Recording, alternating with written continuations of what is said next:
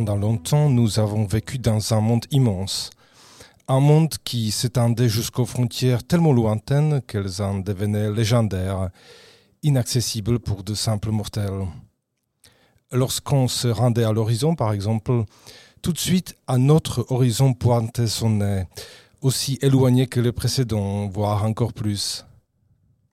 Et au-dessus de tout ça, les cieux, inatteignables depuis toujours pour toujours, prenant des couleurs variables en fonction des humeurs et des caprices des dieux qui momentanément y siégeaient, ou du moins y travaillaient en faisant la pluie et le beau temps, ou en distribuant des châtiments et des augmentations de salaire.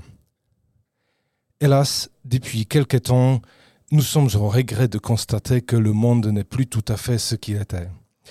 Plus exactement, depuis que nous avons envoyé des machines contenant des spécialistes pour constater ce qu'il y avait à constater à propos des frontières légendaires, depuis que nous avons appris à mesurer les dimensions des différentes espèces d'immensité ici ou là, le sentiment de vertige a cédé la place à une victoire dont on se serait peut-être bien passé.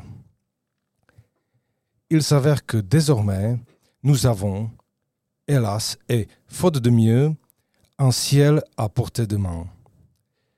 Il suffit de tendre le bras pour chatouiller les nuages et monter sur un escabeau vous expose aux effets indésirables de la stratosphère.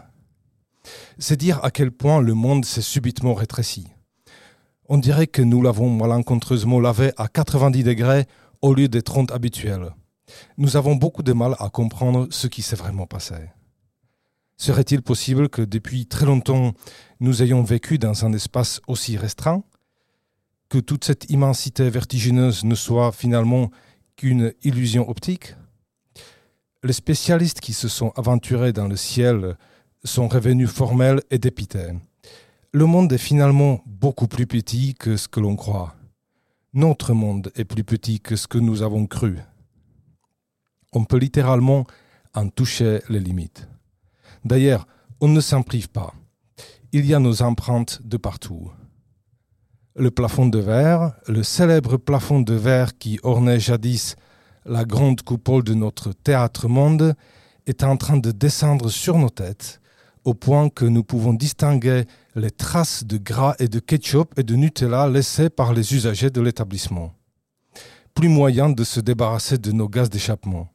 Plus moyen non plus de se débarrasser de nos ordures tout s'entasse un peu partout, les couloirs sont encombrés, c'est à peine si on peut poser un pied devant l'autre pour traverser la pièce.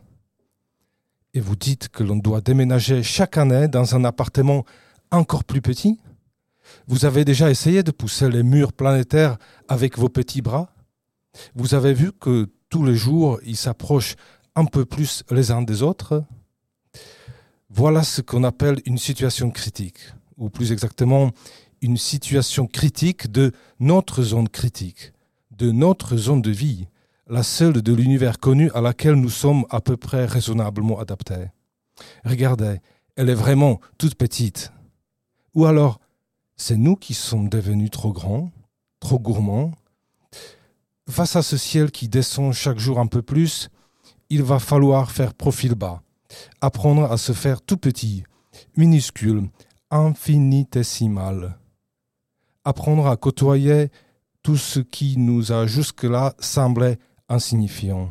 Car si ça se trouve, l'horizon vers lequel il s'agit maintenant d'avancer est si près de nous qu'on ne le remarque même pas.